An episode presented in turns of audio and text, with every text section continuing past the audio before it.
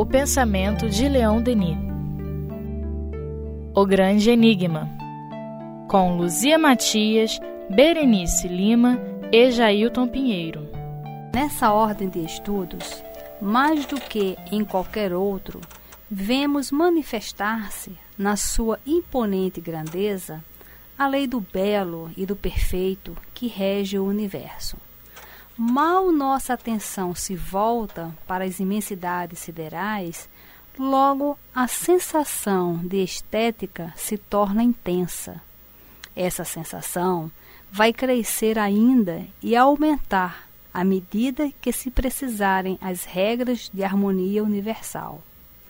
À medida que para nós se levantar o véu que nos oculta os esplendores celestes. Por toda parte encontraremos essa concordância que encanta e emociona. Nesse domínio, nenhuma dessas discordâncias, dessas decepções tão frequentes no seio da humanidade. Por toda parte se manifesta essa potência de beleza que leva ao infinito suas combinações, abraçando numa mesma unidade todas as leis, em todos os sentidos: aritmética, geometria, estética. É, essa ordem de estudos, né, o estudo da astronomia, né, do, dos movimentos planetários, que a gente já vem conversando sobre isso já há algum tempo, né, que estamos nesse capítulo. Em que justamente Leon Denis eh, nos traz algumas informações, algumas até da época, né, conhecimentos da época que vêm sendo modificados, mas esse livro aberto aí continua aberto, continua nos atraindo os olhares. Hoje nós com muito mais acesso a essas imagens, né, do, dos telescópios e enfim, dos estudos astronômicos que são feitos, que a gente tem acesso fácil assim pela internet, né? Então o que a gente vê realmente é essa grandeza imponente, essa beleza, essa perfeição e fazendo essa correlação que ele vem fazendo aqui entre é, a parte é, material e a sensação de harmonia que, que preside tudo isso, é, se, se tem uma possibilidade de um encontro com Deus, né? um encontro com, com a sabedoria. É, quando a gente fala em várias ciências, né, aritmética, geometria, estética, astronomia, é, música, etc., é, essa separação é muito da nossa cabeça, né? porque ah, tudo isso é um conhecimento só. A gente vai encontrar matemática na música, música na matemática, né? Então ele está aí continuando essa, esse passeio aí pelo universo, nos convidando a esse momento de encantamento, né? De encontro com, com Deus. É o que me parece. É, e eu, e quando a Berê estava lendo, Sabe o que me veio à mente? Interessante, a gente observa isso tudo e como você falou hoje em dia, é mais fácil, né, pelas imagens, através da internet. E a gente só vê beleza, né? Então, que coisa interessante. Se fosse ao acaso, só ia ter beleza? Não ia ter um negócio feio aqui, ali, disforme, não sei o quê? né? É só beleza, é tudo organizado, tudo está é, tá dentro do seu ritmo próprio, que está dentro de um ritmo maior e por aí vai. E se não fosse assim, poderia ter um, alguma coisa que tivesse destoando aqui, destoando ali. É tudo muito preciso, né? É. Mesmo sem a gente ser cientista dessa área, né? A gente sabe que pequenas diferenças na inclinação do eixo da Terra, pequenas diferenças na distância da Lua, pequenas diferenças na, na distância do Sol, tudo isso causaria é, uma destruição, né? Um, seria impossível ter essas organizações que a gente vê aí. Então, é, realmente o acaso fica muito inteligente, né? É, pois é. E tudo dentro do seu local, né, do seu habitat. as coisas quando estão. E quando a gente tenta tirar de algum lugar, fala, não, isso aqui ficaria melhor nessa outra região, uhum. né? Ficaria mais bonito nessa outra região. E com isso, há grandes, atualmente, há grandes assim, desastres né, naturais da natureza por conta disso, de tirar um determinado animal de um local e botar em outro. Outro dia eu estava vendo uma, duas reportagens sobre isso, falando que na Ilha Grande é, levaram é, algumas plantas para lá e alguns animais também, até animais domésticos, que foram deixando por lá.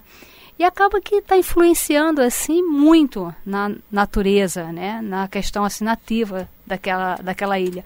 Uma coisa que é tão próximo daqui, mas só que a beleza e a harmonia dela era estabelecida. E quando começa a rearrumar a casa, você causa assim uma grande confusão. E o outro lugar é no Ushuaia, que lá está um problema muito sério por causa de um determinado roedor que foi levado do Canadá para lá, porque até para na época do, dos casacos de pele e tudo mais, lá tinha um, um presídio e eles queriam é, aproveitar a mão de obra do presídio para trabalhar essa questão dos casacos de pele. Então, eles levaram alguns animais, tipo chinchila e um, outros roedores, para lá. Que o clima parecia ser igual. Só que não é igual. E aí a pele do animalzinho lá do Canadá é linda e maravilhosa. O mesmo animalzinho no clima do Ushuaia não deu certo. E aí veio também toda a questão da, do meio ambiente, dos casacos de pele, que antes era muito sucesso, era coisa muito cobiçada. E aquilo ali, aquele projeto todo acabou e deixaram os animais lá, então os, os roedores não têm predadores e assim eles estão devastando muita coisa lá. Então tá com uma, uma, um problema muito sério. É, Estou me lembrando da Emília, né? Tem um livro da Emília, do Monteiro Lobato, que é a Reforma da Natureza, né? e que ela pensa assim: poxa vida, a abóbora, que é um negócio tão grande, nasce num pé pequenininho. E a jabuticaba, que é um negócio pequenininho, nasce numa árvore tão grande. Então vamos é. trocar, né? Aquela abóbora cai lá de cima na cabeça de alguém. né? Então, é, o Divaldo também fala de uma é, de umas plantas que a, na Austrália, Austrália, quando foram fazer fazendas, aí tinha muito vento, aí resolveram plantar uma trepadeira para impedir o vento, aí o cacto saiu se reproduzindo, que hum, hum, começou a tomar conta da terra é. das fazendas. E lançar chamas e tudo não dava conta daquilo, aí, aí levaram um besouro. Do Nordeste, que era que, o único que conseguia. É, que tinha muita fome e se reproduzia rápido. para comer aqueles cactos todos e ficaram depois com o problema dos besouros. Né? Então, realmente é, tu, é, tudo muito preciso. Pensa é. que é fácil, né? É tudo muito preciso, é. muito preciso, né? Qualquer se parecem, mas a gente com a nossa inteligência às vezes entende que pode fazer isso ou aquilo e depois vê que tem tanta sabedoria ali que a gente não dá conta, né? Tipo, e eu não tinha pensado nisso. ah, mas Deus pensou. É. é. é. Por isso que não deu asa à cobra, né? O universo é um poema sublime, do qual começamos apenas a soletrar o primeiro canto. Dele aprendemos apenas algumas notas, alguma, alguns murmúrios longínquos e enfraquecidos. E já essas primeiras letras do maravilhoso alfabeto musical nos enche de entusiasmo. O que será quando, tornados mais dignos de interpretar a divina linguagem, percebermos, compreendermos as grandes harmonias do espaço, o acorde infinito na variedade infinita? O cântico cantando por esses milhões de astros que, na diversidade prodigiosa de seus volumes e de seus movimentos, afinam suas vibrações para uma sinfonia eterna. Mas perguntar-se-á: essa música celeste, essa voz dos céus profundos, o que ela diz?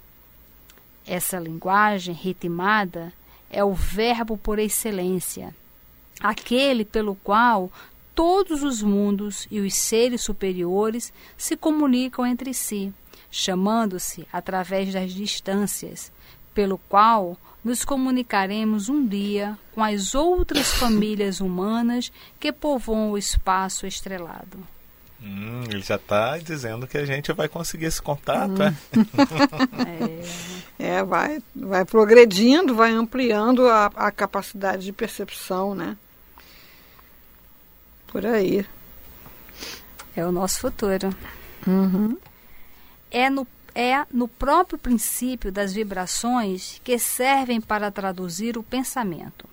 A telegrafia universal, veículo da ideia em todas as regiões do universo, através do qual as almas elevadas procedem a perpétuos intercâmbios, a efusões de ciência, de sabedoria e de amor, entretendo-se de um astro a outro com suas obras comuns com objetivo a atingir, com processos a realizar. Progressos, né?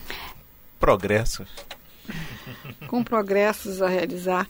Quer dizer, os espíritos do nosso nível evolutivo são prisioneiros do planeta, né? A gente não tem essa possibilidade de sair passeando por aí. É. não é? É, imagina se tivesse, a gente ia instalar o caos, né? Rapidinho. É. Mas os espíritos mais evoluídos, eles vão para astros, assim como a gente vai para outra cidade, né? Para congressos, intercâmbios, Isso. né? E às vezes, quando Deus permite também alguma coisa, mesmo para experimentar ainda o, o livre-arbítrio do homem, porque Lá nos tempos remotos, o homem também estava preso ao continente onde ele morava. Uhum. Ele não tinha possibilidade, nem tinha noção do que tinha além, além do mar. Uhum. Né? Uhum. Mas chegou um momento em que isso foi permitido, né? O homem, com a sua inteligência, construiu lá os navios, os barcos de, de grande capacidade para poder cruzar os mares, os oceanos. Os instrumentos, né? As leituras isso. do céu, isso. todo um progresso. E foram para o outro lado. Agora, muitas dessas investidas foram desastrosas, né? É. Com aquela população, com aqueles povos que estavam em outro nível de desenvolvimento. É, se, se tivessem um outro funcionamento, a história seria outra, né? Uhum. Mas o progresso tem que vir, né? Exato, exato. Aí eu fico pensando, né? Por isso que eu fiquei pensando. Será que Deus vai permitir que a gente viaje para um outro planeta ainda? Ou será que aí já é demais? Não, deixa eles crescerem um pouquinho. Com certeza, as dificuldades é. são imensas, né? Imensas. Até para fazer, como a gente já andou refletindo aqui, até para se fazer contato com outras formas de vida que são totalmente incompreensíveis para nós, né? Exato. Então a gente ainda está seguro aqui por muito tempo. de repente até sendo só... visitado. Ah, mas... É. sim, aí é outra coisa. É. Aqui só lendo isso, imaginando como seria, né? Uhum. Pois é, isso para despertar essa vontade de querer estar aí, né? de querer estar junto com esses espíritos maravilhosos. Ou seja, esse conhecimento, o, o linkzinho, o que falta, o trampolim, o passo que falta do conhecimento para adquirirmos a consciência na plenitude e vivenciar tudo, para poder estar aqui. É, Só bom, depende da gente. Né? É, e o bom é que com a doutrina espírita, né, a gente já é capaz de vislumbrar isso, né? Bom, eu atualmente eu tenho essas limitações, né? Mas eu sei que daqui a algum tempo, depois de algumas encarnações, ou eu, eu vou estar numa condição melhor, onde eu poderei ter acesso a esse tipo de viagem, né? Vamos dizer assim, né? quer seja é, enquanto desencarnado, numa situação diferente da, da que é daqui, como também encarnado em outros mundos, né? Que a gente aí a, a situação é completamente diferente. É, nosso futuro. É ainda o hino que os mundos cantam a Deus, cada qual na sua vez, canto de alegria, adoração, lamento, prece. É a grande voz das esferas, a suprema harmonia dos seres e das coisas, o grito de amor que eternamente sobe em direção à inteligência ordenadora dos universos. Quando, pois, saberemos desligar nossos pensamentos das banalidades cotidianas e elevá-los em direção aos cumes. Quando saberemos penetrar nesses mistérios do céu e compreender que cada descoberta realizada, cada conquista perseguida nesse caminho de luz e de beleza, contribui para enobrecer nosso espírito, para engrandecer nossa vida moral e nos proporciona alegrias superiores a todas aquelas da matéria. E aqui ele dá todas as dicas, né? É? Eu fiquei triste agora. Receita de bolo. Não, porque é exatamente isso, é o que nos prende. Nós já falamos isso aqui em outras Banalidades vezes. cotidianas, ele é. gosta muito dessa expressão. É, né? exato. É uma ocupação imensa com coisas transitórias, passageiras e que, que boa parte delas se resolve por si mesma. É verdade. É. E ninguém fica, nenhum de nós, né, fica assim deprimido, chateado, porque não consegue ser bom, né? Ninguém chega no médico, olha, um psiquiatra, um psicólogo, olha, me dá um remédio, me ajuda, preciso fazer uma terapia, porque eu quero ser uma pessoa boa e não consigo, entendeu? Eu, eu quero, eu quero ser um espírito superior, quero ser um espírito puro e não estou conseguindo me meios de, de evolução. É, né? dependendo do psiquiatra, ele vai te medicar. É, pois é. Vai achar que eu sou esquizofrênico ou qualquer coisa parecida. Mas ninguém fica triste por não ter isso. Por não ter. É, não, não consegue ver, vislumbrar, né? é. né? O que, que seria isso, né? E se você pensar que todo o sofrimento que você tem né? Toda inquietação, toda angústia, toda incerteza, toda tristeza, tudo isso que você experimenta de, de, de, desagradável é resultado da tua inferioridade, é a marca da inferioridade, né? do espírito que ainda não tem fé no futuro, que ainda não tem a, aquela confiança né? em Deus. É, tudo decorre disso, né? A ansiedade, essa epidemia de ansiedade, de pânico, tudo isso é a marca da inferioridade. É. Né? Então, se você pensar que tudo isso é decorrente de, de pouco parar de se envolver existencialmente com essas banalidades e meditar e procurar estender a sensibilidade, em estar tá mais nessa faixa, Aí você acha que isso, né, pode deixar para amanhã, pode deixar para outra encarnação, pode deixar para depois, né? O meu problema agora é essa questãozinha aqui, aquela questão ali. É, e, e, e aí, com esse parágrafo aí, eu já coloquei um exercício para mim, na minha vida. Uhum. É observar de vez em quando aonde estão os meus pensamentos. Uhum. Né? Até para ter uma ideia. Que uhum. a gente não faz noção às vezes, do percentual de tempo em que nós estamos ligados às banalidades. Uhum. Muitas vezes a gente não sabe nem quais são as banalidades. Assim, a gente não tem nem noção do que, o que, que nos prende, assim. É, é desligar nosso pensamento das banalidades.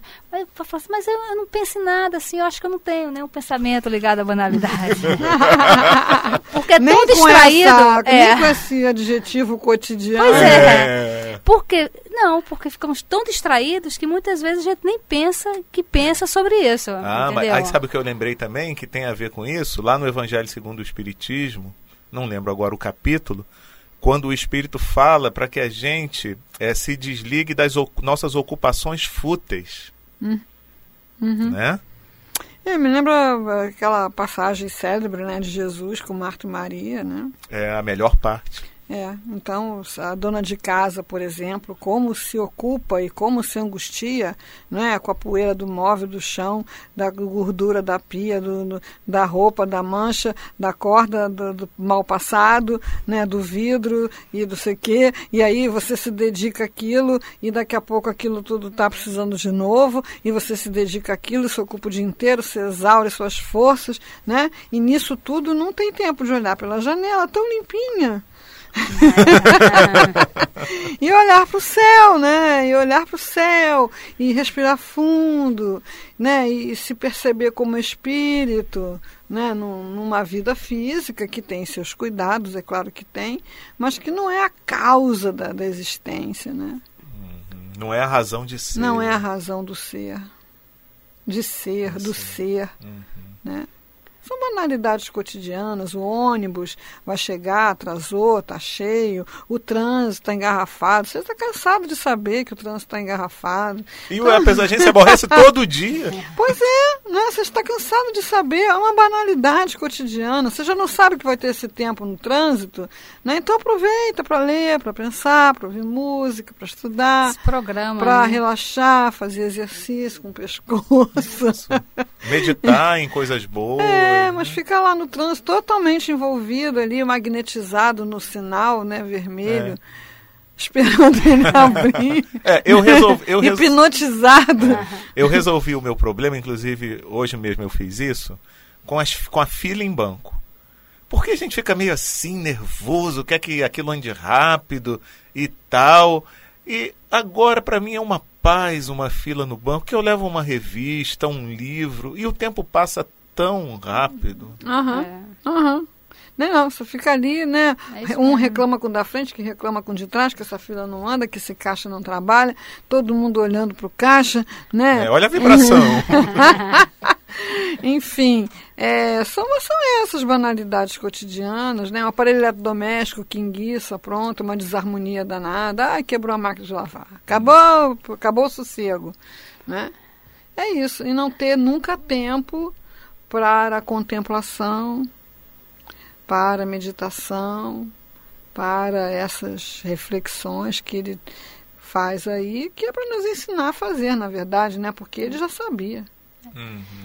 É, quando ele faz essa pergunta aqui, né? Quando saberemos desligar nossos pensamentos das banalidades?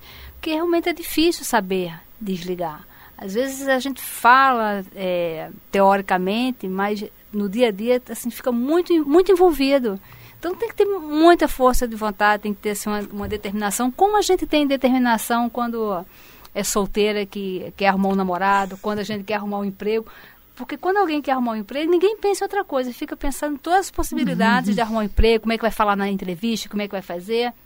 Quem está solteiro quando quer arrumar um par, um companheiro, uma companheira. Quem está com um par quando quer se, se descasar. Fica todo mundo fazendo assim, é, programas, né, projetos ali, como vai fazer para ou segurar ou para se desligar daquela situação. Então, o, que, o grande lance assim, que eu acho que falta é, é isso aqui. Quando, a gente, quando é que a gente vai saber desligar isso? Até que ponto precisa de, é, de incomodar tanto para poder se mexer? Porque tem vezes... esse caminho, ou tem é. assim, você está lendo isso, né? E como o Jair falou, é. o Jailton falou, já se propõe um exercício. Né? É. Isso, o legal é isso, fazer alguma coisa, não apenas ler e, e ficar é. por não. isso mesmo, né? Aí fica sempre com aqueles, aquelas frases prontas da doutrina espírita e fica na teoria e, e aquele negócio não, não anda, não, não, não, não vai para frente. Bom, enfim, e ele continua. Quando, pois, compreenderemos que é lá, nesse universo esplêndido, que nosso próprio destino se desenrola, e que estudá-lo é estudar o próprio meio onde somos chamados a reviver, a evoluir sem cessar, penetrando-nos cada vez mais com as harmonias que o preenchem que por toda parte a vida se desabrocha em florações de almas, que o espaço está povoado de sociedades sem conta, às quais o ser humano está ligado através das leis de sua natureza e de seu futuro.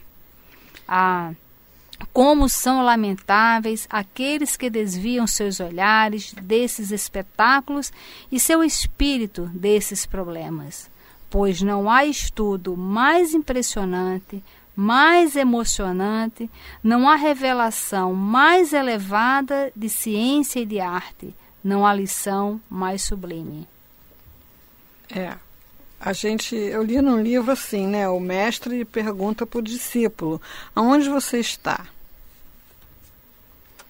Aí o discípulo fala: ah, eu estou, nós aqui estamos na Praça Saiki. E a Praça Saiki está onde? Aí vai, né? Está em Vila Valqueire, que está no Rio de Janeiro, que está no Brasil, que está na América do Sul, que está no planeta Terra, que está onde? Na Via Láctea, que está onde? então, nós estamos aqui falando do céu, né? como se nós estivéssemos aqui e o céu lá. Né? Nós não, nós estamos lá. É. Que legal me ver que agora nós estamos mergulhados Nós nessa estamos criação lá. divina. Olha É, que legal. Nós estamos nesse espaço. Nós não estamos aqui no chão e, e esses astros estão lá. Né? Nós estamos no meio desse- desses astros, né? nesse, nesse, nesse espaço né, que ele fala é, que, que nosso destino se desenrola. É nesse universo que o nosso destino se desenrola. Então, tudo que já nos aconteceu em todas as encarnações, o que está acontecendo agora, não está aqui no chão, não. Está tá no espaço, está no universo, está gente, viajando não sei quantos mil quilômetros por hora, né? e a gente com aquele olhar concentrado, limitado, É, e não sabe que só depende da gente ampliar isso, né? Em alguns É, momentos a gente parece que o nosso mundo se limita só a essas tais banalidades, né? é, E, e- e por isso que é bom esse estímulo a, a que a gente busque essas Ampliar. outras coisas. Porque é ampliação desse nosso É. olhar, é. né? E a gente começa a perceber que não é difícil adentrar nesse universo. Não, você já está lá. É. Não importa, né? É. é. A gente, na verdade, a gente ainda tem uma visão, né? é, apesar de todo o conhecimento adquirido, uma visão muito próxima daquele homem que achava que o céu era uma abóboda sobre a terra, Uhum. né? Que o sol e a luz estão em cima. Né? Então, até mesmo com um exercício imaginativo, né? Você olhar para o planeta Terra, que é onde você está, que não tem nada em cima, nem embaixo, nem à frente, nem atrás. É aquilo ali. Muito interessante. Tem um texto do Carl Sagan, o Pálido Ponto Azul, né, que é um texto muito bonito. Você pega na internet também, fácil, fácil, né?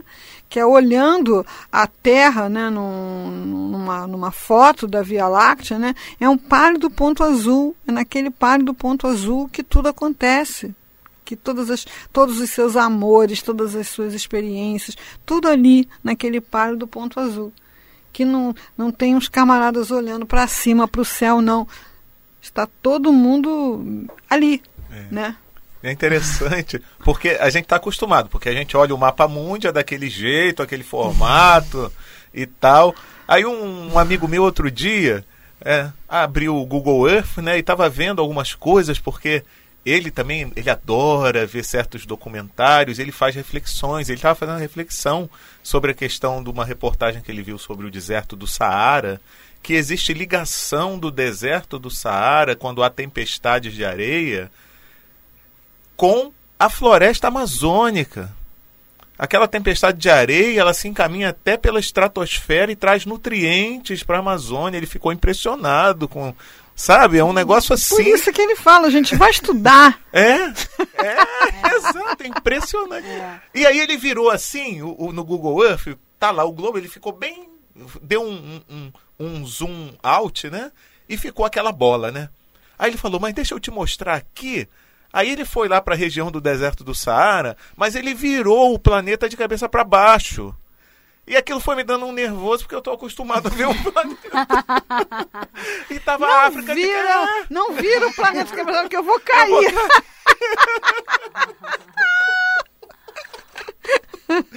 Porque coisa, nosso cérebro é burrinho, né? É. O espírito verdade. não, o espírito sabe dessas coisas, né? Mas o cérebro ele tem um programa, é, modelo muito antigo, né? É, e essas coisas assustam, né? Essas... Mas como pode? Eu estive no, no deserto Saara e nós fizemos um passeio muito longo em um oásis. Então o deserto começa com pedras, aí de pedras vem cascalho, depois de cascalho vem a, a areia propriamente dita, né? E foi um, um viajandão, assim, para chegar até o tal Oásis. né? Então, passamos por tuaregs, aqueles povos e tudo mais. E aí tem uma hora que você realmente você está no meio do nada, absolutamente nada, tudo igual. Só que não é tudo igual. Eles sabem exatamente como é que chega naquele local. Então, uma coisa que para você é tudo igual não é. E quando você chega no oásis, realmente é um oásis. É uma coisa assim que você fica, como é que no meio do nada tem tanta abundância, entendeu? De água, de, de, de árvores frondosas, de, de, de um, um, estilo de palmeira lá, altamente rica e tal. E você fica impressionada. E lá você toma um, uma bebida é, para se refrescar. E a bebida é quente. E meu marido é muito calorento. E ele estava detestando o passeio, porque ele é muito calorento. Mas ele estava com calor psicológico. Mesmo no ônibus, com, com ar-condicionado, quando ele via só. E ele só lembrava daquele filme Torre de Babel, que acontece um, um acidente, ele estava só pensando naquilo, né? E aí você toma não um estava chá. na é, viagem. Não. Ele, ele pensou, é, ele pensou em todas as possibilidades. E aí você toma um, um chá que é quente para te, é, te saciar a sede. É um negócio quente que quando você bebe, parece que você está tomando assim litros de bala house, sabe? Ela, ela vai te refrescando de um jeito impressionante. Você fica assim, sem saber que, é, que milagre é aquele, né? Então, aquele, aquelas pessoas que se desenvolveram ali, eu provavelmente deve ter passado por lá, porque eu adoro esses desertos, essas essas coisas assim, meio diferente para aquelas bandas de lá, eu tenho uma afinidade. E você vê que assim, a comida, a bebida, tudo é muito própria para lá e fica todo mundo muito feliz com aquela, com aquela situação que está acontecendo lá, né? Todo mundo eh, que está ali. E você chega e você não entende como é que uma pessoa vive aqui, como é que uma pessoa anda, cruza esse deserto para lá e para cá e não, não, tem vontade de ir para um outro lugar, para um lugar de praia, tipo, sabe uma coisa, eu vou para um lugar de praia, sabe? em abundância, Já tem água. areia, né? É, pois é. E pessoas que assim, que eram é, de lugares bacanas e tal, e que abriram mão de tudo e foram morar ali por uma atração assim irresistível de estar naquele lugar e, e contribuir para o desenvolvimento de algumas coisas ali naquela, naquela região. Então você vê que há uma diversidade assim, neste mesmo planetinha que é pequenininho e que parece tudo muito junto e quando você começa a andar você acha que está tudo muito separado, mas no fundo, no fundo está todo mundo assim Tudo muito ligado. ligadinho, né? Todos É isso aí, ele fala aí, né? Sociedades sem conta, né? Às quais o ser humano está ligado através das leis da sua natureza e de seu futuro. Né? Então está tudo ligado dentro do planeta, dentro da criação, está tudo ligado. Exatamente. Do macrocosmo, do microcosmo, tudo ligado. É, até por afinidade ou por aversão, em alguma situação você está ligado de qualquer maneira Uhum. aquilo ali, né? Vamos olhar mais para esses espetáculos, né? E menos para os nossos problemas é, pequenos, né? Não. O segredo de nossa felicidade, de nosso poder, de nosso futuro, não está nas coisas passageiras desse mundo. Está nos ensinamentos do alto e do além. E os educadores da humanidade são bem conscientes ou bem culpados, que não pensam em elevar as almas para os cimos onde resplandece a verdadeira luz. Isso aqui ficou uma mensagem muito boa para todos nós, né, que somos educadores e, e- e estamos também nos educando. Uhum. É, in- incentivo mesmo dessa, dessa- desses valores, de, de despertar para esses valores. Né? Lá no abrigo a gente trabalha muito é, despertando essas questões, porque a gente trabalha com, com crianças e adolescentes em situação de risco social. E muitos vêm assim com frase né, quando a gente está fazendo a evangelização, porque eles ficam lá ou moram lá no abrigo ou ficam no abrigo de segunda a sábado, indo embora só no final do dia. Então, quando a gente- às vezes está falando evangelização, que todos os dias acontece, é, alguns falam, mas se Deus é tão bom, por que, que acontece isso aqui assim comigo? Por que, que eu passei assim? Por né? E a gente começa a, a despertar em, em cada um justamente essa grandeza né, de se ver como filho de Deus, como se é, despertar esse segredo da felicidade, o que, que é naquele momento, a oportunidade que ele está tendo de ter nascido, e isso e aquilo. Alguns falam, mas por que, que eu nasci com, com essa mãe? Por que, que eu nasci, por que meu pai é assim? Por que minha mãe não é a tia não sei quem? Eu tenho uma amiga minha, a tia Adriana, que todos querem ser filho da tia Adriana. Porque ela é muito amorosa. Mas por que, que eu não, eu não nasci filho da tia Adriana? Porque se todo mundo nascesse filho da tia Adriana, ela não podia estar aqui. Entendeu? Fazendo esse trabalho que ela faz. E você começa a despertar. É, o espírito ele está buscando explicações, né? E tem que se propor mesmo um, um, uma explicação dentro da linguagem que ele possa entender. É, principalmente eu trabalho muito, mas aí no caso com pacientes, né, que tem sempre uma queixa relativa ao gênero, né? Mulher sofre. É, relativa à idade, depois que entra no isenta, e né? no sentido de mostrar que o sofrimento só muda de assunto. Né? A mulher sofre, homem sofre, né? O velho sofre, criança também sofre. Meu filho é pediatra, não atende ninguém com mais de 14 anos, tem cliente para chuchu, né? Então, o sofrimento, ele muda de assunto. Você tem o sofrimento da pobreza, mas você tem o sofrimento da doença, que não escolhe é, a, a categoria social, né? Você tem o sofrimento da desarmonia nas famílias, que também não depende de ser esse pai ou aquela mãe. Todas as famílias têm problemas de entendimento, de compreensão, se tem o sofrimento da angústia, da, da incerteza, do medo do futuro, enfim. Né? Eu acho que a gente precisa estar tá atento ao que o ser humano está falando, né, da sua não aceitação do sofrimento, para dizer, ó, sofrimento tem para tudo quanto é lado. Então vamos olhar também para é, o que, que ele traz para nos ensinar, né? E qual é o objetivo desse sofrimento, qual é o, a transformação que esse sofrimento opera na nossa, na nossa alma, enfim. Vamos olhar para cima, né? Vamos olhar para o futuro, vamos olhar para o mais alto, vamos olhar para a beleza. Então, realmente apresentar a essas pessoas desse, dessa condição que você está falando, apresentar a beleza é um grande trabalho, é. porque eles não, não veem beleza é. à volta, né? Não vê. E a gente e, e esse o trabalho, a, nós temos também a oficina de música, e pela música a gente tem conseguido assim grandes feitos. É. Nós fizemos uma Nos sala vídeos, lá, né? Fizemos uma sala Passeios e cineclube com tela grandona, com projetor. E lá a gente coloca música clássica com vários é, flores se abrindo, sabe, coisas assim ligadas à natureza. E a gente pede para eles olharem e depois falar o que, que, ele, o que, que eles enxergaram daquilo ali.